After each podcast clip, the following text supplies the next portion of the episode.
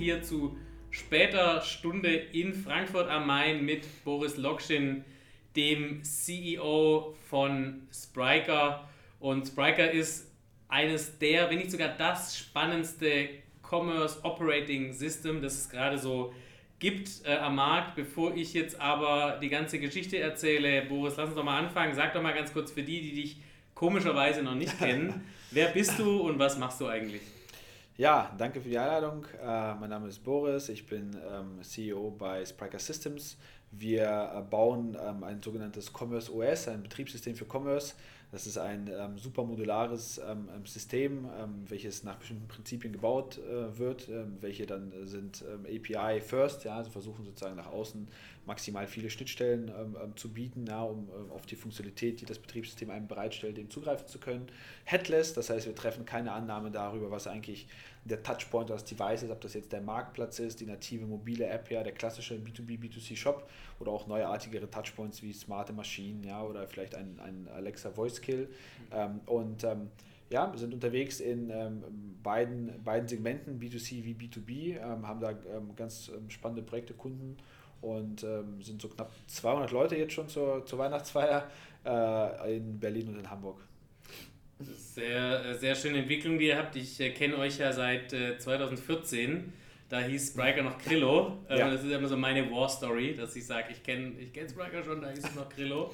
Mhm. ähm, und ähm, es hat sich aber sehr viel getan bei Spriker. Ich glaube, am Anfang seid ihr so ein bisschen damit ähm, gestartet zu sagen, jeder, der im E-Commerce so arbeiten will wie Zalando zum Beispiel, ähm, der braucht eigentlich auch so ein System wie Zalando. Mhm. Kannst du mal noch so ein bisschen sagen, wo kommt eigentlich die ursprüngliche Idee für Spriker her? Es, ihr habt ja jetzt nicht gesagt, wir brauchen jetzt irgendwie noch ein, eine Online-Shop-Software, ähm, die irgendwie inkrementell besser ist als das, was es schon gibt, sondern ihr hattet ja schon eine ganz eigene Vorstellung davon, ähm, was ihr eigentlich jetzt machen müsst. Genau, also heute sagen wir, ähm, dass Spriker de facto so eine Art produktifizierte digitale Best Practices, ja, so von all dem, was wir jetzt im Gründer-Management-Team in den letzten teilweise 15 Jahren, 12 bis 15 Jahren selber erlebt haben, mit verschiedenen Wurzeln, ja, ich habe jetzt in meinem Commerce-Technologie-Space ähm, ähm, vorher schon zweimal gegründet und, und verkauft und mein Co-Geschäftsführer Alex äh, immer im, im Agenturberatungsumfeld, ja, und dann haben wir noch den Fabian, unseren CTO, der eher aus dem Company Builder, Rocket, Project A, so Berliner Startup-Ökosystem kommt. Und ähm, zu einem bestimmten Zeitpunkt, glaube ich, ähm, äh, konsolidierten sich äh, die, die verschiedenen Learnings und ähm, einfach um ein paar zu nennen, es wurde relativ klar, dass, dass der Umgang und der Zugang auch zur Technologie langsam ein anderer wird, dass so dieses Modell, bei dem man versucht, ähm, ähm, Technologie wegzuschieben zur, zu einem Partner, zur Agentur, um sich auf sein Kerngeschäft zu konzentrieren, mhm. ja, dass das nicht mehr gut funktioniert, dass die Ownership auch über Tech, über Daten ein Stück weit auch das Kerngeschäft wird für die meisten. B2C vorher, B2B nach und nach jetzt natürlich auch. Ähm, wir haben auch gesehen, dass die Zeit von diesen standardisierten Shop-Systemen, die du primär über Konfiguration dir erschließt, vorbei ist, dass natürlich die Zahl der Nicht-Standard-Use-Cases zunimmt, weil auch jedes Sales-Vertical auch zunehmend äh, ähm, durchdrungen wird, ja, commoditized wird. Das heißt, ich gewinne eben nichts, wenn ich den 500. Fashion-Shop äh, äh, von der Stange launche, sondern ich muss mir überlegen, wie verkaufe ich die gleichen Produkte besser, wie differenziere ich mich, was mache ich im Bereich Personalisierung, im Bereich Zahlarten, im Bereich irgendwie, welchen Touchpoints kann ich unterwegs sein, wo meine Wettbewerber nicht sind. Mhm. Ähm, wie gehe ich auch methodisch mit der Zeit, ja, ähm, die ganze ähm, agilen, die ganzen agilen Vorgehensweisen, der Versuch, also ein bisschen auch aus dem Company Builder Umfeld adaptiert, schnell Projekte zu launchen, weil sich das Marktumfeld so schnell verändert, dass man nicht mehr zwei Jahresprojekte für großes Geld machen kann, sondern versucht so kleinteilig ja, in, in inkrementellen äh, sozusagen Stückchen voranzukommen, sehr datengetrieben zu sein. Das und viele andere Faktoren kamen zusammen. Natürlich auch die technische Sache, ne, dass man gemerkt hat, es ist eben nicht mehr der Shop und sozusagen responsive als Allheilslösung, mhm als ich angefangen habe mit, mit, mit Commerce, hat eben die Gaste, gesamte Customer Journey stattgefunden im Shop, ja, von ja. Homepage über Kategorie, PDP zum Card zum also Checkout. Eine Auflösung 1024 mal 7. Ich glaube sogar noch nicht mal, also, genau, ich glaube, 7, ja, ich glaube 640 mal ja. 800 oder so. okay, 800 mal 600. Genau. Sehr schön. Und mittlerweile merkt das man einfach. Das waren noch Zeiten, Internet Explorer 6. Das war, das war, genau, das war eine Katastrophe. Mittlerweile merkst du einfach, die Customer Journey super fragmentiert ja. über verschiedene Devices, über verschiedene Services. Kunden informieren sich hier, kaufen dann da, wollen Customer Service in einem anderen Kontext machen. Und ähm, das eröffnet natürlich dann auch wieder andere Dimensionen ja. und dieser Claim, den wir uns auch so ein bisschen jetzt äh, ähm, äh, zu eigen machen, Beyond Desktop, Beyond Shop, drückt halt ganz gut aus. Und irgendwann war klar, hey, es braucht eben nicht mehr nach Magento, das war so, glaube ich, die letzte große Commerce-Standardsystem-Plattform, die mhm. vor elf Jahren gebaut wurde. Äh, es ist eben nicht mehr das nächste Magento mit ein bisschen mehr Features, sondern die Plattform muss andere Eigenarten haben und du hast recht, ja, am Anfang hat man natürlich versucht, so ein paar Rollenmodelle zu nehmen und in Deutschland ist es Zalando und global gibt es da sicherlich andere Vor Vorreiter, die eben äh, sich äh, in, häufig in sehr commoditized Verticals, also in Zalando ja, oder auch in Zappos oder auch in mhm. Amazon initial, haben ja in sehr, also haben nicht bessere Produkte verkauft, sondern besser die, ihre Produkte an die ja. Hand gebracht. Und das war so ein bisschen der Anstoß. Und mittlerweile, ähm, ähm, wie gesagt, ist der B2B-Schwerpunkt dazugekommen und ähm, wir merken einfach, dass natürlich der Digitalisierungsgrad in auch retail-fernen Verticals, egal ob das Versicherungen sind, ob das Hersteller sind, Automobilhersteller, Fluggesellschaften, Werkstätten, Serviceunternehmen, ja, äh, extrem groß ist und da sogar noch viel mehr Upside und Potenzial ist, weil die jetzt erst eigentlich alle starten in die Digitalisierung und dort hast du schon per Definition kein Shopsystem-Case. Also da sucht keiner, da schreibt mhm. auch niemand ein Shopsystem aus, sondern die suchen ironischerweise sogar zunehmend häufiger in den Ausschreibungen nach ein Betriebssystem für Commerce, also viele okay. adaptieren irgendwie diesen Begriff. Okay. Sie suchen nach einer modularen Plattform, von der sie bestimmte Einzelteile picken können und sich sozusagen ihren Lego-Baukasten zusammenstellen können und dann über APIs das dort ausspielen können, wo sie brauchen. Ja. Würdest du sagen, ähm, dass äh, Spiker dann auch so ein Stück weit Commerce enabled, also sagen über ähm, ich meine, viel auch bei Spiker passiert ja tatsächlich noch äh, auf dem Desktop, weil das natürlich, äh, auch wenn man sich die äh, Nutzungsraten in vielen dieser Verticals, die du gerade angesprochen hast, ja. vielleicht jetzt mal außer sagen so Fashion, äh, FMCG, ähm, viel ja noch in diesem Desktop-Umfeld passiert. Ja. Ähm, aber bringt Spriker äh, sagen äh, Commerce äh, dann eben auch dahin, wo es vorher noch gar kein Commerce war, also über den Retail hinaus? Absolut, absolut. Also wir sehen wirklich gerade im B2B und mit Herstellern sprechend, ja, dass äh, wir kommen ja beide quasi gerade von der Bühne, wo wir auch über digitale Geschäftsmodelle gesprochen haben und gerade im B2B-Umfeld äh, versuchen eben viele Unternehmen, ähm, ähm, Gott sei Dank, nicht zwangsläufig immer nur den B2B-Ersatzteile-Shop zu bauen, ja, sondern äh, tatsächlich ähm, ein, ein, Stück weit auch neue digitale Geschäftsmodelle, digitale Produkte, digitale Services zu erschließen. Egal, ob das irgendwas ist rund um Daten mhm. ja, oder ob das irgendwelche ähm, Supply Chain-Optimierungen sind, ja, ähm, oder äh, einfach auch sozusagen an Touchpoints zu gehen, ja, die, die mehr Convenience bieten. Und ähm, wie gesagt, wir haben ganz spannende Cases mit, weiß ich nicht, mit Energieversorgern zum Beispiel, ja, bei denen es wirklich darum geht, ein sehr komplexes Geschäftsmodell inklusive Hardware, also Elektri digitaler Stromzähler, ja, das digitale Ablesen, dann das Hyperpersonalisieren über, ein sieben, sieben, äh, über eine siebendimensionale Preismatrix, Postleitzahl, Tageszeit, kombiniert mit ein bisschen als Marktplatz mit Produkten und Services anderer, mit dem Abo für den für Vodafone und der Weinflasche von dem und dem, ja, kriegst mhm. dann irgendwie einen Preis in real time und dann kriegst du einen Rabatt, wenn du noch was ins Netz einspeist. So, das sind hochtransaktionale Geschäftsmodelle, ja, das ist aber kein Shop-Case, mhm. ja. Oder wenn du irgendwie, ein, äh, auch wirklich mein Lieblingsbeispiel aus dem, um, unserem Umfeld, ja, wenn du einen Fahr Fahrstuhl herstellst, ja, und du kommst klassisch aus einem Modell, wo du einen Fahrstuhl verkaufst, für 30 Jahre in ein Gebäude baust und dann höchstens über einen SLA diesen bedienst und plötzlich der Fahrstuhl selber smart gemacht wird, seine Usage-Daten in der zentrale Cloud reportet, auf einmal selber Maintenance Appointment scheduled mit direktem Bottomline-Impact, mhm. weil du weniger Servicefahrten hast, predictively Ersatzteile bestellt, damit du nicht nochmal zwei Wochen zwischendurch den Fahrstuhl außer Gefecht setzen mhm. musst und dann erst das zweite Mal hinfahren musst, um das einzubauen, sondern der Handwerker direkt das richtige Ersatzteil mitbringt und dann bist du auf einmal noch in einem neuen Geschäftsmodell, weil du plötzlich auch die Daten leveragen kannst, ein bisschen im Datenbusiness und ja. gehst zu den Facility Management Companies in Berlin und sagst, hey, ihr betreibt hier 30 Objekte und ich gebe euch das Dashboard und ihr könnt sozusagen den Health-Zustand eurer Objekte, eurer Fahrstühle sehen, könnt sehen, welcher Fahrstuhl für wann äh, Maintenance gescheduled hat, um eure Bewohner rechtzeitig zu informieren, um höheres Convenience-Level zu erzeugen. Mhm. Das heißt, du hast plötzlich nicht nur das bestehende Modell, Verkauf von Fahrstuhl mhm. und SLA, viel effizienter gemacht mit direktem Bottom-Line-Impact, sondern du hast auch ein neues Geschäftsmodell äh, geschaffen.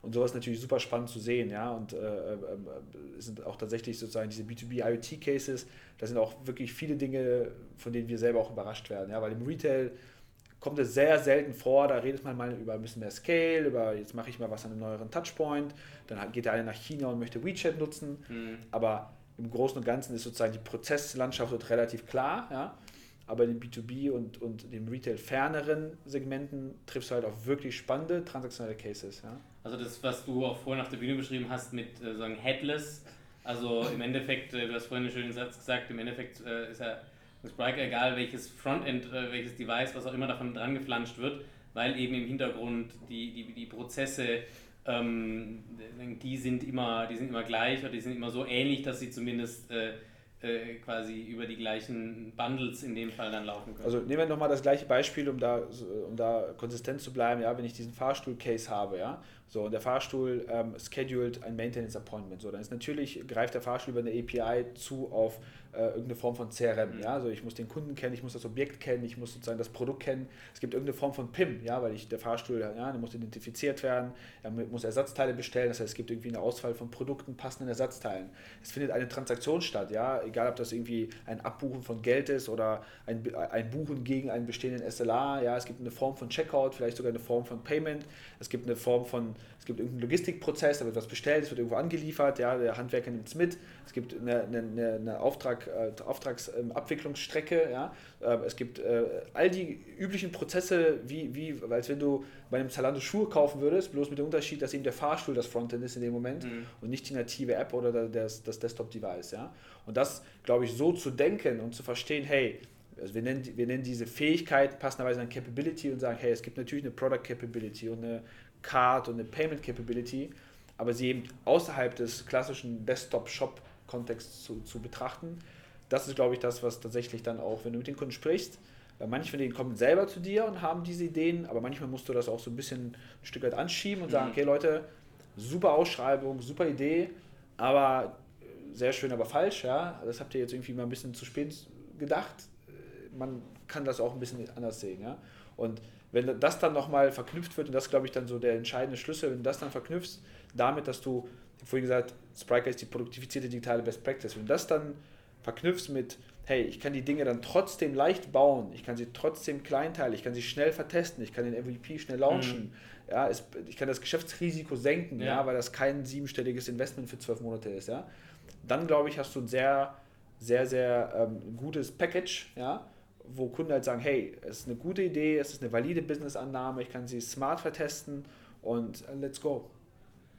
Ähm, jetzt habt ihr ja, ich meine, äh, der Fahrstuhl-Case, der ist schon sehr eingänglich, glaube ich, und äh, der äh, scheint ja jetzt nicht nur deiner Fantasie entsprungen zu sein.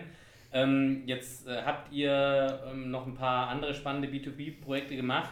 Was gibt es denn noch so für äh, Projekte ähm, bei, bei Spriker, die ihr gemacht habt im B2B, über die du sprechen kannst? Ja ähm, wo du vielleicht nochmal so ein paar, paar Beispiele auch aufzeigen kannst, wo denn heute genau schon das passiert, dass eben, sagen, äh, jetzt mal abseits von irgendwelchen Online-Shops, ähm, ähm, die so einen klassischen Order-to-Cash-Prozess irgendwie haben, äh, heute digitaler Commerce passiert. Ja, also sind ganz vielfältige. Ne? Also wenn ich sozusagen auf unsere B2B-Kunden gucke, da ist äh, auch vertical unabhängig alles dabei. Ja? Da gibt es natürlich so die klassischen retail-nahen Cases wie eine Tom Taylor, die, die Business, B2B-Business betreibt oder irgendwas, was die Takt AG zum Beispiel macht. Mit, wir hatten heute die Kollegen von CTO da oder Ratio Form in München.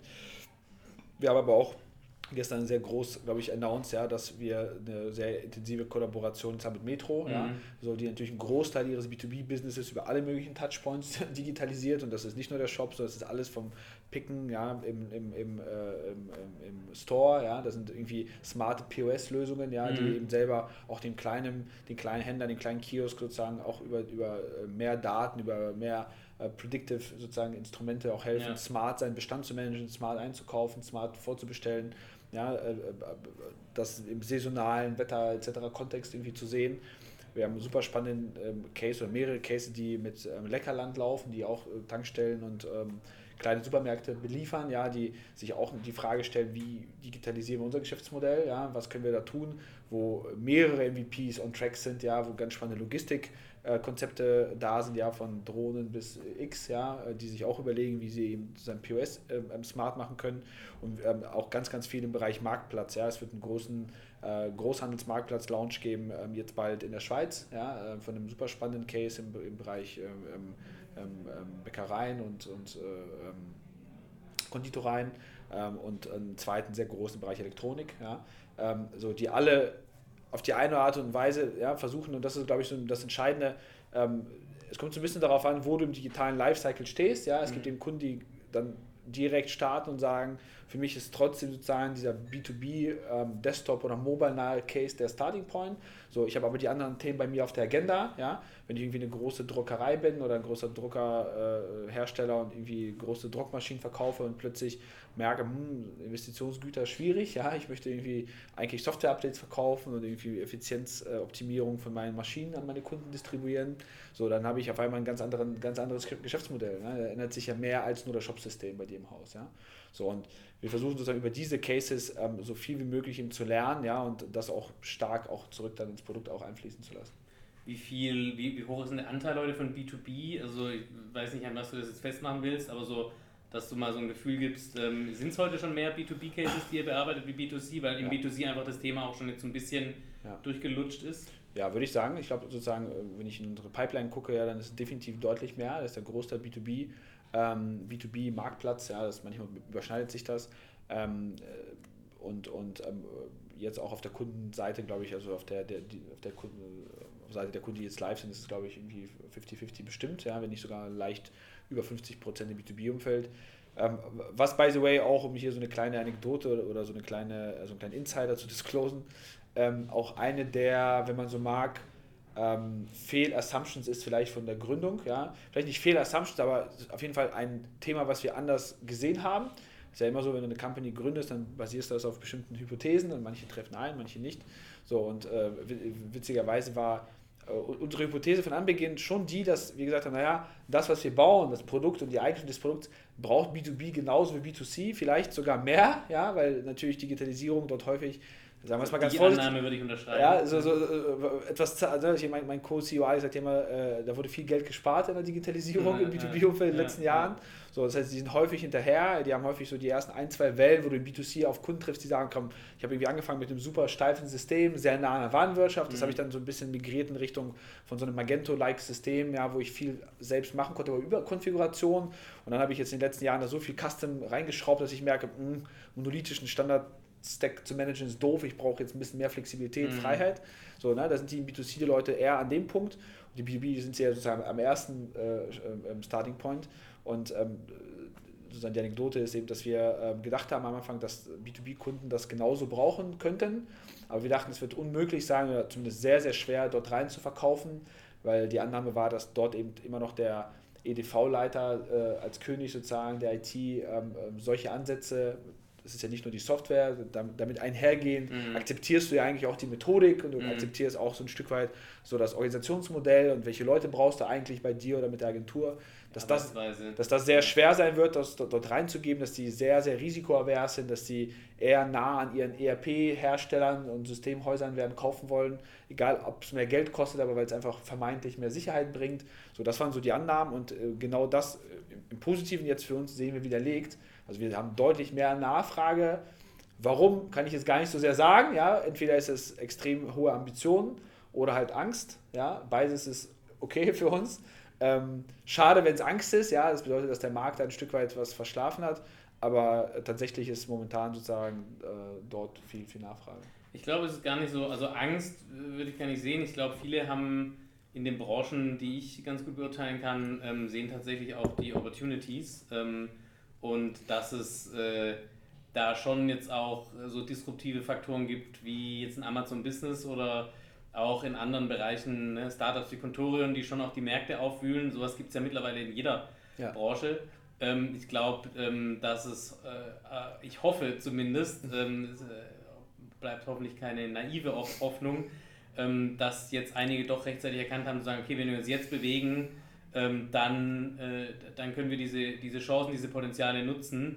Ähm, und äh, lieber nehmen wir äh, unser Markt, Marktanteile ab, wie das es irgendeiner tut, der von außen in den Markt reinkommt. Ich, ich glaube, dass natürlich insbesondere ähm, Plattformen wie Alibaba und auch Amazon Business äh, deutlich schneller auch zum Aufwachen beigetragen haben, weil eben Dinge, die eben solche B2B-Unternehmen, häufig Hidden Champions, ja lange, lange Jahre protegiert haben. Ja, also ich bin halt ganz fest der Meinung, dass es vor allem sowas ist wie Preisintransparenzen und Verfügbarkeitsintransparenzen. Mhm, so, ja. So, wenn sowas halt aufbricht, und das ist ja jetzt auch nicht, das bricht ja auch nicht langsam auf, ja, sondern das ist ja, bricht ja über Nacht dann auf. Ja. ja. Plötzlich ist deine Kategorie auf einmal so ein Business. Ja. ja. So, du wachst auf und denkst dir, denkst dir Mist, ja. Oder plötzlich äh, googelt einer der Mitarbeiter oder sucht auf Alibaba und merkt, hey, die gleichen Produkte werden dort für, für, für ein Viertel, Fünftel des Preises angeboten und mit Free Shipping und so.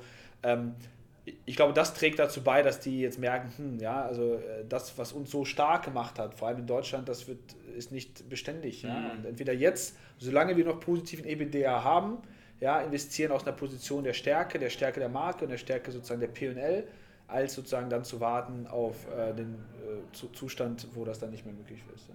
Und ihr habt jetzt nicht nur sagen, diese eine Hypothese äh, widerlegt bekommen, ähm, sondern das, was ihr von euren Kunden einfordert, nämlich schnell auf Veränderungen des Marktes zu reagieren oder reagieren zu können, habt ihr auch selber ähm, gemacht, habt pünktlich zu dem Mexco die B2B-Suite rausgebracht, äh, die ich mir vorab schon mal ein bisschen angucken durfte, ähm, wo ich viele Dinge sehe, die ich äh, im B2B für sehr wichtig halte. Kannst du vielleicht mal sagen, ähm, warum habt ihr das jetzt gemacht? War das tatsächlich für euch dann die Schlussfolgerung aus dieser steigenden Nachfrage, aus dem permanenten Auseinandersetzung mit, mit B2B-Unternehmen ähm, im positiven Sinne?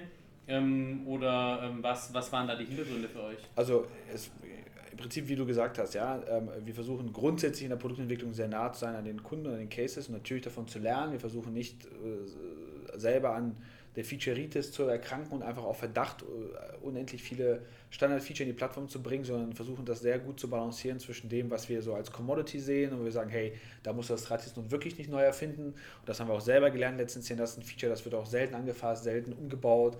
Ja, also das, das kann man den Leuten geben, ja, und, und wo musst du flexibel sein, wo musst du erweiterungsfähig sein, wo brauchst du eine API.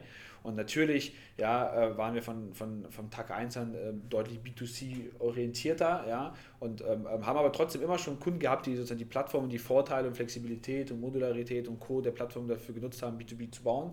So, und irgendwann hast du einfach genug Cases zusammen, ja, sodass du eben dann auch den gemeinsamen Nenner gut sehen kannst ja, und, und, und einfach auch ähm, äh, das sozusagen ähm, zurückentwickeln kannst in Richtung des Produkts ja, und sagst, okay, ja, ich habe jetzt mal x Fälle gehabt, ja, wo ich gesehen habe oder gelernt habe, wie man mit kundenspezifischen Preisen umgeht. Oder ich habe gesehen, dass eben ein Wunschzettel ja äh, nicht nur anders heißt, ja, nicht nur Einkaufsliste heißt, sondern mhm. dass er auch bestimmte andere Parameter hat, ja, dass ich, dass sie umgewandelt werden muss, ja, dass sie geteilt werden muss, dass, dass es Freigabeprozesse gibt. Ich habe gesehen, dass ich eine gewisse Art von Hierarchie der User habe, ja, die ich brauche, bestimmtes Rollenrechtemanagement. So Dinge, äh, die auch da dann Commodity sind, ja, die, wo du, wo auch das Dokument, naja, das können sie aber schnell bauen, ja, jetzt nicht zwangsläufig greift, weil das einfach eine Basiserwartung ist. Ja? Du kannst auch nicht sagen, du kannst den Warenkorb schnell bauen, das ist eine Basiserwartung. Ja? So, und an der Stelle haben wir eben versucht, das zusammenzufassen, unsere, unsere Learnings zusammenzufassen und eben, eben auch gemeinsam mit einer großen Zahl an äh, sozusagen sehr vertical äh, äh unterschiedlichen Cases, mhm. ja, diese B2B-Suite, wie wir sie nennen, zu launchen, die am Ende des Tages eigentlich sozusagen in der Breite ja, einen, einen B2B Use Case enabled oder erlaubt. Ja, ich kann also, ich habe alles dabei von dem Company Accounts, Rollenrechte-Management, ja, Freigabenprozesse, ähm, schnelles Hochladen ja, von, von Bestellungen, äh, irgendwelche Schnittstellen, ja, Preise, Logik, Preislogiken und vieles mehr. Und ähm, das haben wir dann zu dem Expo gezeigt, das war super, super spannend. Ja, das war sozusagen das erste Mal, dass wir ähm, so breitflächig ja, auch wirklich Funktionalität gezeigt haben ähm, wir hatten, glaube ich, sechs äh, Demo-Tische, wo wir äh, B2C und B2B gezeigt mhm. haben. Nach fünf Minuten haben wir aufgehört, die B2C-Demo zu zeigen, weil einfach alle nur B2B sehen wollten. Und das war, glaube ich, super spannend, weil es natürlich ja auch in dem, in dem ähm, Legacy-Plattform-Markt ja Anbieter gibt, ja, die sich sozusagen ja um das B2B-Thema ja schon seit Jahren kümmern. Und ich glaube, was super spannend war für die Leute, also auch irgendwie Leute, die uns als Plattform oder unsere Medien, unseren Content verfolgen, die, glaube ich, alle schon so sehr begeistert waren von dem Ansatz, von der Methodik, von der Denke, ja, wo geht es hin, und Modularität und Agilität und wie muss ich Geschäftsmodelle denken, APIs, die aber immer so sich gewünscht haben, hm, warum gibt es das nicht auch für mich? Die plötzlich haben, hey, ich kann sozusagen diese ganzen Best Practices, die Spriker hatte, gibt es jetzt für B2B. Mhm. Ja, und das war so das, glaube ich, die Summary auch des Feedbacks von der DMX-Code, dass die Leute das dann gesehen haben oder auch anfassen konnten und die B2B-Zielgruppe ist ja noch so ein bisschen mehr ja, ich sag's mal so, im Einkaufsprozess muss ja noch ein bisschen mehr in die Hand genommen werden, mhm. ja, also die, die, teilweise die Vorstellungskraft, die du abverlangen kannst, ja, ähm, nochmal eine andere, ja, und deswegen ist es dort umso wichtiger, dass du das, dass du das anfassbar machst, dass du es erlebbar machst, dass du es auch zeigen kannst, ja, dass du, dass du dann auch diese Demos hast. Und ähm, das war eben, glaube ich, eine super wichtige Sache. Und ähm, B2B bleibt auch jetzt nach vorne für 2019 eines der Hauptinvestmentfelder. Wir haben super viel, eine super spannende Roadmap, was das angeht und da kommen jetzt auch in kurzem äh, kurzen Abständen, glaube ich, noch ganz spannende Feature nach. Kannst du da so ein paar Sachen mal exklusiv für die äh, Warenausgang-Community anteasern, was da so kommt 2019, was ihr so geplant habt? Ja, ich glaube, also wir werden sehr stark nochmal kümmern, wirklich um das Thema Workflows, ja, und, und irgendwie die verschiedenen Rollen und Rechte und Freigabeprozesse, die es Unternehmen gibt, die sind durchaus sehr, sehr komplex, ja, da, da kann man, gibt es ganz viele Varianten. Wir werden uns um solche Themen kümmern wie Punch-Out, wir uns um solche Themen kümmern wie DI-Integration, wir uns natürlich um solche Themen kümmern wie, wie auch irgendwie so Standard-Interfaces, OCI, Ariba, ja, wir uns um sowas kümmern wie äh, ähm, nochmal ein bisschen mehr äh, ähm, Funktionalität im Bereich äh, des Pricings, ja, und das nochmal weitere Produktarten und Modelle äh, ähm, anwenden. Ähm, sowas, ja, das sind glaube ich so die Dinge, die, die äh, jetzt so als nächstes auf dem Plan stehen. Ja, und natürlich dem Ganzen auch dann die entsprechenden APIs geben. Wir haben ganz viele Kunden, die, also super spannender Case, ja, wo viele Kunden uns sagen, hey, super, aber ich möchte das alles, dass es bei mir in SAP läuft. Ja? Ich, möchte, ich möchte die Capabilities nutzen, gib mir doch die API zu diesem Feature, weil ich möchte das eigentlich integriert haben in meine Warenwirtschaft. Ich möchte es eigentlich aus demselben Dashboard nutzen. Ich möchte nicht zwei Applikationen haben. Ja, ich möchte, dass es direkt daraus geht oder direkt aus meinem Marktplatz oder ja, also äh, da ist der Wunsch, dass uns oder aus dem CRM teilweise, ja, sozusagen, mhm. also diese einzelnen und da kommt diese Modularität wieder zum Tragen, weil du dann auch einzelne Blöcke ja, gut verdrahten und integrieren kannst. Das ist ein ganz häufiger Request momentan, wo wir merken, hey, egal wie cool die Features sind, ja, eigentlich braucht er diese GUI gar nicht, er braucht das Backend gar nicht, er mhm. möchte eigentlich aus seiner ihm bekannten Applikation steuern. Ne? Also du brauchst äh, nur den Maschinenraum, ähm, ja. der den Job macht, aber äh, integrierst es eben in deine bestehenden Prozesse genau. im Kerngeschäft, wenn es da laufen soll. Genau. Das heißt auch ähm, von der Integrierbarkeit, weil also die Realität in B2B-Unternehmen ist ja wahrscheinlich auch noch viel krasser als in B2C-Unternehmen, äh, Legacy-Infrastrukturen, die ähm, fairerweise in einigen Unternehmen auch recht gut laufen. Ja, es ist also nicht, ist ja nicht alles schlimm, äh, ja. sondern ähm, es gibt auch Milliardenunternehmen, die, äh, die, die, die sehr gut geölte Maschinen da haben. Ähm, lässt sich auch, also Spriker muss ich nicht irgendwie fully fledged integrieren, sondern kann mir die Dinge nehmen, ähm, die ich auch irgendwie einzeln äh, vielleicht mal zum Start irgendwie als sinnvoll erachte. Absolut, also das ist auch sozusagen der Grundgedanke, war, war, war ja auch von Anfang an, das ist sogar im B2B-Umfeld noch wichtiger, weil der Migrationspfad ähm, einfach ein anderer ist. Ja? Also im B2C-Umfeld sehen wir sehr häufig, dass der bestehende Shop dann abgelöst wird ja, mit Spriker. So, Im B2B-Kontext hast du eben eine deutlich komplexere Infrastruktur, du hast mehr Systeme, es ist mehr verteilt. Die IT-Roadmap als solche, ja, die dann von der klassischen Corporate IT gemanagt wird, ist nochmal größer, dicker, äh, voller, ja, mhm. so, da, da, kannst du jetzt auch nicht mal eben so ein ganzes, äh, ganzen Stream injecten, ja, sondern du würdest dann eben warten, mehrere Quartale, ja, bis du sowas hast. So, das heißt, da kommt genau diese Art von Modularität und. Eigenart mhm. wunderbar zum Tragen. Wenn du dann hingehen kannst und sagen kannst, du zu, Spriker einzuführen ist nicht binär, es ist nicht schwarz-weiß eingeführt oder nicht, sondern komm, wo brennt denn der Schuh am meisten, ja? Du hast irgendwie dein großes äh, Intranet oder ein großes Content-Portal, lass uns doch da mal die zwei, drei Widgets mit der Suche, der Produktsuche oder mit dem, mit dem, mit dem Warenkorb schon mal einbauen. Das sind dann vielleicht zwei der 500 Capabilities. So, du hast vielleicht irgendwie äh, dein Warenwirtschaftssystem und wir möchten da jetzt einen Durchstich haben, ja, und möchten das PIM nach vorne ziehen, ja, lass uns mal den Produktteil austauschen. Oder wir möchten jetzt irgendwie für den B2B Sales Rep, ja, oder für den Vertrieb da draußen möchten wir eine mobile App schaffen, die brauchen nur bestimmte Funktionalitäten, die dann mit deinem CRM integriert sind. Also solche Dinge, das ist, glaube ich, so mehr oder weniger der Standard. Ja? Also du kannst sozusagen Komponente für Komponente, Modul für Modul das einführen. Das macht halt den Rollout über Länder, Sortimentsgrenzen, äh, äh, Geschäftsmodell oder Geschäftssparten viel, viel leichter, weil natürlich ja, du dort erstmal auch so ganz viel Basishausaufgaben zu machen, also solche Fragen wie Sicherheit, ja, Fragen wie, wie äh, Performance, ja, Fragen wie ähm, einfach ähm, Integrierbarkeit, ja, ähm, äh, Datenhandling ja, sind nochmal ein Stück komplexer, ja, schon per Definition, als in so einem normalen B2C-Setup. So, und wenn du da reingehst und dann eben so ein riesen monolithisches äh, Zwei-Jahres-Projekt äh, binär sozusagen äh, anbietest, mhm. Das ist, glaube ich, super schwer. Ja, und äh, da würden sich viele eben auch auf der Zeitachse keinen Gefallen tun. Wenn man jetzt mal von der technischen Integrierbarkeit auch absieht, ähm, ich meine, du erlebst es äh, jeden Tag im Austausch mit, mit den Kunden, mit euren Projektpartnern, wie muss denn so ein organisatorisches Setup im B2B Digital Commerce in Zukunft aussehen in Unternehmen, deiner Meinung nach? Ähm, also wo mal vielleicht davon angefangen, wo hänge ich das auf, äh, wie, wie, wie, wie müssen so Teams aussehen, wie arbeite ich da, weil ähm, so wie ich bisher meine monolithischen Systeme aufgebaut und vor allem am Laufen gehalten habe, ähm, in dem Setup wird es ja schwierig, vermutlich. Ja, schwierig bis, bis unmöglich. Ja, ich glaube, äh, das sind ganz viele Facetten. Ich glaube, es geht erstmal los, wirklich mit äh, plakativ gesprochen, ja, mit dem Selbstverständnis dessen, dass, dass es eben nicht zu betreiben ist wie ein klassisches Cost-Center. Mhm. Ja. Ich glaube, das ist so der, der größte Fehler, den du schon siehst, teilweise eben vom Org-Chart her, ja, dass eben IT so als als, als äh, Zusatzbeistellfunktion, ja, so auf gleicher Ebene mit irgendwie HR, Finance und Co. gesehen wird, ja, dass die Unternehmen immer noch im Kern die Produktion oder den Vertrieb des Produkts haben, mhm. ja, so, dann hast du eben irgendwie IT, die reporten dann an, an den CFO, ja, oder an, hängen dann irgendwie bei Controlling, ähm, und haben dann eben so auch so klassische Cost-KPIs, ja, äh, dürfen dann nur so viel Prozent vom, vom Gesamtumsatz dann für IT ausgeben. Und sind darauf incentiviert, noch Geld zu sparen. Sind darauf incentiviert, Geld zu sparen. Für jede neue Wiki-Lizenz ja, muss der IT-Leiter ein Business Case rechnen. So, das ist natürlich sehr weit weg ja, von, der, von den digitalen Best Practices. Jetzt mal Spriker hier mal ausgenommen.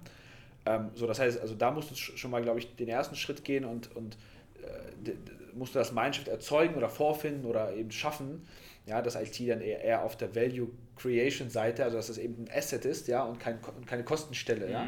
So, und da musst du anders drauf gucken, da musst du anders investieren, äh, da, da, da, hast du auch andere Horizonte. Das ist das Erste. Das Zweite ist, damit einhergehen, hast du natürlich dann auch ähm, klassischerweise andere Rollen, ja, du wirst wenig wiederverwerten slash recyceln können aus einer klassischen Organisation, was, und das ist, glaube ich, ein super wichtiger Hinweis, auch nicht schlimm ist. Ja, also das, das ist nichts, was irgendwie viele Unternehmen versuchen das und wollen irgendwie die Mitarbeiter mitnehmen, weil sie dann Angst haben, dass jetzt hier eine neue Welt entsteht, in der alles smarter, hipper, cooler ist, ja, und, das, das, und deswegen müssen die Leute irgendwie da mit drüber bewegen.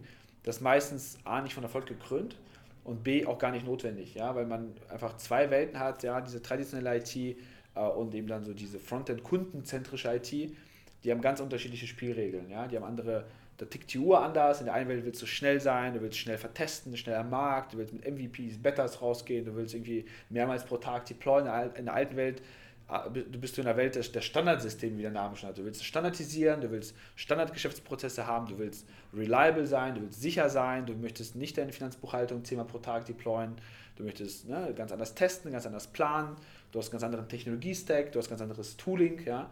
Äh, äh, du hast ganz andere Infrastruktur sozusagen auf Server, auf der Serverseite, du hast andere KPIs, anderes Mindset und ähm, das zu verheiraten funktioniert in der Realität nicht. Ja? Also da ist wirklich da ganz klar der Hinweis, so diese kundenzentrische IT gehört genau dahin, sie gehört sozusagen zum Business, ja, zum mhm. Marketing, zum Vertrieb, ja, ähm, muss dort sein, muss dort arbeiten, muss dort sozusagen ein integraler Bestandteil dieser, dieser kundenzentrischen Organisation sein und nicht im Maschinenraum als Cost-Center äh, geführt werden. Ja?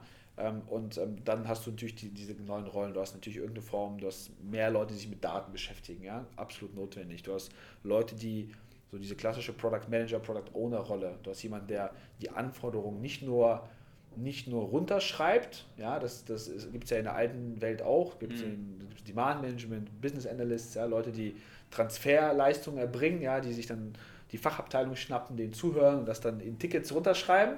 Da, darum geht es nicht, ja, das ist sozusagen nur ein ganz kleiner Teil der Übung, sondern die mitdenken, die wie so ein CEO Light das Geschäftsmodell kennen, die wissen, hey, die, die priorisieren können, die sagen können, wir bauen das Feature in dem nächsten Sprint oder in dem nächsten Quartal, weil wir folgende Business KPI adressieren wollen. Das sind alles Rollen, die man natürlich sich in irgendeiner Art und Weise dann äh, schaffen muss, entweder bei sich oder mit Partnern, weil ähm, es sonst super schwierig ist, ja, und es ist am Ende des Tages ähm, immer eine Kombination aus Technologie, aus Methodik und aus Org-Chart. Ja? Wenn du eins von drei nicht hast, hast du nicht die richtige PS auf der Straße. Ja? Du kannst ein super, super agiles Team haben, ja? du kannst coole Leute haben und den setzt du halt einen 15 Jahre alten Legacy Tech Stack vor, die werden halt nicht so schnell sein, nicht so flexibel. Du kannst Spriker kaufen und halt total lames Team dahin setzen ja? oder falsch incentiviertes Team so, die werden den Ferrari auf Handbremse fahren, ja. So, also egal wie du es drehst, es müssen alle drei Parameter zusammenkommen. Und das ist ähm, natürlich für B2B-Unternehmen leider ein Stück weit auch schwerer als für B2C-Firmen, weil sie einfach deutlich sich schwerer tun, sozusagen als attraktiver, digitaler, auch Arbeitgeber in einem sehr stark Arbeitnehmer geprägten Markt mhm. ähm, an Top unserer Best-in-Class Digital Talent zu kommen. Das heißt aber, sagen, mal davon abgesehen, dass IT und Business näher zusammenrücken und sich eigentlich gar nicht mehr so richtig als getrennte Bereiche verstehen, ähm, sondern einfach Bereiche, die nach vorne raus Richtung Markt, Richtung Kunden ähm, Lösungen bauen, digitale Lösungen bauen. Ähm, das wäre so zumindest mal vom Mindset in den Führungsetagen das, was ich irgendwie in die Richtung erreichen sollte, um da mal überhaupt den Funke für diese Veränderung setzen zu können? Absolut. Also ich würde wirklich anfangen, da vom Kunden zu denken und mir zu überlegen, ja, äh, am Ende des Tages müssen diese Companies ja gar nichts neu erfinden. Ja. Es gibt ja diese digitalen Best Practices methodisch und vom Org-Chart und von den Technologieplattformen her. Also ich glaube, da wird sehr viel ähm, schwieriger gesehen und gemacht, als es eigentlich ist. Ja. Ich glaube, das, womit sich psychologisch die allermeisten am schwersten tun, ist einfach mit dem, mit dem Just Do It. Ja. Ich glaube, das ist wirklich das zu exekutieren. Also es gibt ganz wenig Gespräche, Vorträge, Workshops mit Kunden, wo, in denen wir, wir, wir oder Partner von uns über diese Dinge sprechen bei dem man einen, oder du machst ja selber auch viel, viele, viele Termine, bei dem man dann einen Widerstand gegen diese konzeptionellen Dinge bekommt. Also mhm. ich habe selten jemanden, der aufsteht und sagt, so die Methodik ist doof. Ja? Mhm. So, oder ich möchte nicht kleinteilig datengetrieben, ich möchte nicht einen kurzen ROI haben, ich möchte nicht nach 100 Tagen was vertestbares haben. Dann meldet sich ja keiner, der sagt, das ist doof, ja. Lennart, ja, möchte ich nicht. So, natürlich sagen alle super und Trial and Error und MVP und da, da, da. So, ich glaube, schwierig wird es dann eben in der Exekutive, ja, schwierig wird es dann, wenn am Ende die Risikomanagement-Frameworks der Companies, ja, die dann doch sehr, sehr klassisch traditionell ticken, einen dazu zwingen, so ein Projekt, so ein methodisches Vorgehen in ein PowerPoint oder Excel-Raster zu zwängen, ja, was eher für den Kauf von Magnesium und Aluminium vielleicht gedacht ist, aber nicht für, die, für, die, für das Management von Unsicherheit. Ne? Und das ist ja so ein bisschen, man sagt ja im Startup-Umfeld auch, ja, wenn du irgendwie Unternehmer bist, dann ist eigentlich dein Job äh, Uncertainty, also Unsicherheit zu managen. Mhm. So, und das betrifft die ja auch. Ja? Sie wissen nicht, wie ihr Kunde morgen wird kaufen wollen. Sie wissen nicht, wie das nächste iPhone ausschaut. Sie wissen nicht, was Amazon und Alibaba übermorgen announcen. Ja? Sie wissen nicht, wie schnell AI, KI, Voice, äh, äh, Blockchain etc. ihr Geschäftsmodell dis disrupten. Ja? So, sie können nur die Erfolgswahrscheinlichkeit optimieren, am Ball zu sein, indem sie schnell sind und indem sie sozusagen als in so einer Portfoliostrategie viele einzelne kleine äh, äh ähm, ähm, äh, günstige Wetten platzieren. So, und das ist aber wiederum etwas, was du halt schwer greifen kannst. Das kannst du nicht in so ein, das Projekt kostet 600.000, dafür kriege ich X, ja, Template pressen in so einer PowerPoint-Präsentation, ja, wo du sagst, und dafür habe ich drei Angebote von drei Dienstleistern und das ist die Preisvarianz und den habe ich jetzt genommen, weil der gibt, den gibt schon am längsten und der hat 100 Mitarbeiter. So, was ich damit sagen will, ist, ist die klassischen Risk Management Frameworks der Unternehmen, greifen halt nicht für die digitale Welt. Ja? Und das ist, glaube ich, das größte Problem. Es ist, also es ist nicht so stark, dass die Fachabteilung, der E-Commerce-Leiter, mit dem du redest, dass er das nicht versteht. Da sind sie alle super und auch die Ideen sind sehr, sehr gut. Ähm, aber am Ende des Tages diese Transferleistung zu erbringen, das ist schwierig, weil eigentlich musst du dich vor das Board stellen und sagen, der wichtigste KPI, das größte Risiko ist Zeit für uns. Ja? Wir haben 2018 und wir können jetzt hier nochmal drei Monate lang mit Berater XY Slides zeichnen oder wir können in drei Monaten den MVP live haben und von den Kunden nach zwei Wochen das erste Feedback bekommen. Ja? So, und leider entscheiden sich die meisten trotzdem dann noch für das erste, ja, weil, äh, und das geht dann eben hoch bis zu den Eigentümern, den PE-Companies, ja, weil du natürlich Incentivierungsinstrumente den Unternehmen vorfindest, ja, die natürlich auf einzelne Managerkarrieren andere KPIs anlegen, als eben äh, Risiko, Trial and Error, Mut, Fehler, ja, äh, äh Zeit als KPI, also das siehst du halt nicht in den Arbeitsverträgen der, der C-Levels, mhm. ja, so, da siehst du halt ganz andere Parameter, EBITDA und Topline und Bottomline und pipapo. Und, und an der Stelle matcht es nicht, also da bin ich ganz feste Überzeugung, also durch wirklich hunderte von Gesprächen, das ist eigentlich die Sollbruchstelle, an der matcht es nicht, ja, weil du wirklich, also was haben wir nicht auch in Berlin schon an Startup-Zoo-Touren gemacht von Family Offices und dann die, die CEOs und alle sind committed und alle sagen Chaka, ja, so und am Ende denkst du dir halt so, okay, ja, warum kriegt denn hier dieser Projektleiter das Thema nicht von der Straße? So, er findet es cool, der CEO findet es cool, der Eigentümer der Company findet es cool, alle finden es super, aber es scheitert, das, es, es scheitert dann eben genau an diesen Risk Management Frameworks, ja, weil einfach die Incentive-Instrumente nicht digital ausgerichtet sind. Und das, glaube ich, ist einfach eine Frage von Zeit. Ja, und ähm, hoffentlich äh, können wir alle dazu beitragen, ja, dass es sich ein bisschen beschleunigt.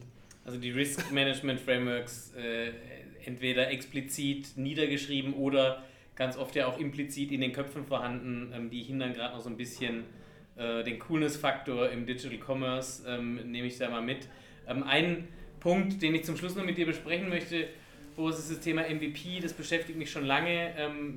Im MVP äh, oder im, im, im B2B ähm, unterwegs, ähm, wenn ich da unterwegs bin, merke ich oft, ähm, MVP bedeutet da halt schon nochmal was anderes wie im B2C-Bereich, weil wir oft tatsächlich auch äh, sprechen, dass bestehende Unternehmen ähm, neue Lösungen auf bestehende Kunden ähm, äh, loslassen und da es bei den Kunden ja nicht unbedingt nur darum geht, ich bestelle jetzt ein schwarzes T-Shirt und wenn es halt nicht schwarz ist, sondern blau, dann okay, ja, ja, ja.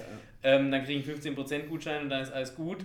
Ähm, sondern da steht ja auch Wertschöpfung bei den Kunden dahinter und im Zweifel kommt dann das Produkt nicht und deshalb äh, funktioniert dann das Atomkraftwerk eine Woche nicht und äh, das ist dann irgendwie doof. Ähm, wie muss denn MVP im B2B aussehen? Gibt es da Unterschiede zum B2C? Also ich glaube erstmal grundsätzlich ist, glaube ich, sehr viel falsche Perception im Markt, ja, was sozusagen dieses MVP angeht am Ende des Tages, worum geht es? Ja? Es geht ja darum, du möchtest, du möchtest äh, eine Portfoliostrategie fahren von so vielen einzelnen parallelen Wetten wie möglich. Ja? So, da gibt es keinen Unterschied zwischen B2B und B2C. Du möchtest das datengetrieben machen, gibt es keinen Unterschied. Du möchtest bei dem MVP dich eigentlich fragen, so, wenn ich eine Wette eingehe, wem will ich was beweisen? Ja? Also ist das der ist das der CEO? Sind das Partner, Lieferanten, Kunden von mir, Investoren? Ja, also was ist sozusagen, wer ist die Target Audience? Ja, möchte sich fragen, was möchte ich beweisen? Ja, möchte ich jetzt mit diesem Funktionsumfang X, ja, oder mit dieser neuen App Y oder mit dem neuen Geschäftsmodell oder dem neuen digitalen Produkt Z Möchte ich Umsatzwachstum nachweisen? Will ich äh, Wachstum, Market Share Wachstum nachweisen? Will ich eine verbesserte Bottomline oder Prozesseffizienz beweisen? Äh, höhere Kundenzufriedenheit? Also was ist die Metrik und wie messe ich sie? Ja? Auch das ist nicht anders. Ich glaube, wenn du dich das gefragt hast und dir das vorher überlegt hast, ja, dann hast du, äh, da kommst du an den Punkt, an dem du dann überlegen musst, ist sozusagen der MVP am Ende des Tages, was du gesagt hast, ist es das digitale Anstreichen meines bestehenden Modells? Das kann so sein. Das kann sein, dass du eben wie in diesem Fahrstuhlbeispiel zu der Kenntnis kommst, hey, ähm, ich möchte ein bestehendes Modell, ja, Servicefahrten, ja, zweimal pro Jahr fährt der Lennart raus, checkt den Fahrstuhl und das schreibt er drauf, dass er das gecheckt hat. So, das möchte ich besser, schneller, effizienter machen. Ja, der KPI ist irgendwie Bottomline, ja, Kosteneinsparung, weniger unnötige Servicefahrten, weil 80% von den Fahrten möglicherweise nicht notwendig gewesen wären. Der Fahrstuhl ist in Ordnung. So, ich möchte, ich möchte nicht zwei Wochen äh, den Fahrstuhl out of order setzen, während dein Ersatzteil bestellt wird. So, dann ist es relativ klar umrissen. Dann hast du halt so eine Prozesseffizienz, Supply Chain Effizienz, whatever case. So, häufig kannst du aber oder macht es total Sinn, auch aus, schon allein aus politischen Gründen, vielleicht gar nicht so sehr diesen Fall direkt anzufassen, gerade wenn du, was diese neue Methodik angeht, auf politischen Widerstand stößt. Ja? Wenn du erstmal eigentlich gar nicht so sehr das, das äh, wenn du erstmal dich selbst beweisen musst, ja, oder wenn du erstmal sozusagen den Ansatz als solchen beweisen musst, ja, so, dann macht es natürlich politisch total Sinn, sich vielleicht auch periphere Themen zu überlegen und zu sagen, okay, was kann eben ein neues digitales Geschäftsmodell sein, was kann ein neues Produkt sein, was kann ein neues Land, eine neue Kundenkohorte sein, ja, mit der ich irgendwie eine Hypothese gehen kann. Ich habe vorhin ein paar B2B-Kunden genannt, ja, die vielleicht sagen, okay, ich bin so sehr, sehr klassisch im B2B-Umfeld unterwegs, was kann ich denn vielleicht für Endkunden machen? Ja, wo kann ich denn tatsächlich auch ne, den, den klassischen Handwerker oder die Handelsstruktur vielleicht umgehen? Mhm. Wo kann ich ähm, vielleicht ein neues Produkt an den Markt bringen? Wo, wo habe ich vielleicht einen neuen Touchpoint, den ich bisher gar nicht erschlossen habe, ja, wo ich mir denke, hm, ja, ich mache bisher gar nichts im Voice, ich habe gar keinen Dash-Button-Case. Wir haben jetzt ein, äh, ich habe heute ein Logo gezeigt von einem, äh, einem der größten und dem größten Unternehmen in dem äh, Bereich ähm, ähm, Schrauben und, und andere Ersatzteile, ja. So, die, die sagen, wir bauen jetzt einen Case, wir bauen nicht den Schraubendübel äh, äh, Responsive Webshop, ja, sondern wir bauen einen Case, der unseren Handwerkern, ja, also so ein Smart Shelf zum Beispiel, ja, was mhm. irgendwie unseren Handwerkern hilft, ja, mit automatischem Nachwiegen von irgendwie Schüsseln, in denen dann eben diese kleinen Teile liegen, ihre Inventurprozesse zu, und ihre Reorder-Prozesse zu vereinfachen. So, und dann hast du quasi genau den gleichen Ansatz. Ja? Du hast den klaren Case, du hast einen klaren, äh, eine, klare, eine klare Persona mhm. und äh, versuchst dann, das eben so klein und so datengetrieben wie möglich zu machen. Das muss dann, vielleicht ist, es, ist dann der B2B-Case ein Stück größer noch ja, als ein B2C-Umfeld, ja, weil du dann nicht so auf einzelne User-Stories runtergehen kannst. Ist auch okay, ja, es geht nicht darum, dass dich, sich sklavisch an diese 100-Tage-Grenze zu halten. Es geht einfach darum, sich mega hart zu challengen. Ja? Man muss einfach verstehen, jeder unnötige Manntag ja, oder jeder Tag, an dem du zu lange nachdenkst, zu lange spezifizierst, zu lange implementierst, ohne eine echt, echte Welt, äh, ohne eine echte Weltvertestung, ja, das Risiko steigt exponentiell, dass du für die Tonne arbeitest, ja, weil sich einfach parallel drumherum mhm. eine Milliarde Annahmen ändern. So, das heißt, du hast ein hohes Incentive, so schnell es geht, eben äh, das, zu, das, das, das eben zu vertesten, gerade in den Segmenten, bei denen du noch keine Daten hast, ja, wo du annahmebasiert startest und sagst, ich glaube, meine Kunden werden so kommen, ich glaube, sie werden diese App so lieben.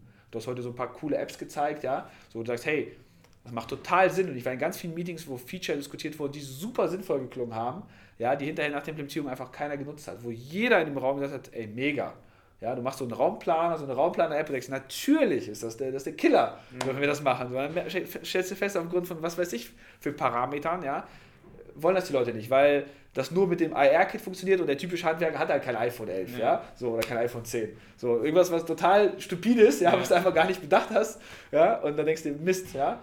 Und deswegen ja, also die, ich glaube, die Grundannahmen sind die gleichen für MVP, ja, die Größe mag sich unterscheiden, aber ja, ähm, am Ende des Tages ähm, einfach so schnell es geht mit dem richtigen Stakeholder dann auch an die Sachen äh, gehen. Ja. Also rausgehen und machen. Ähm, hat mich sehr gefreut, hier zu später Stunde ja. mit dir noch ein bisschen zu quatschen. Gleichfalls. Boris Lokschin, mein Man und nächstes Jahr dann viele B2B-Cases von Spriker hier bei Warenausgang äh, live und in Farbe. Vielen Dank, Boris. Danke.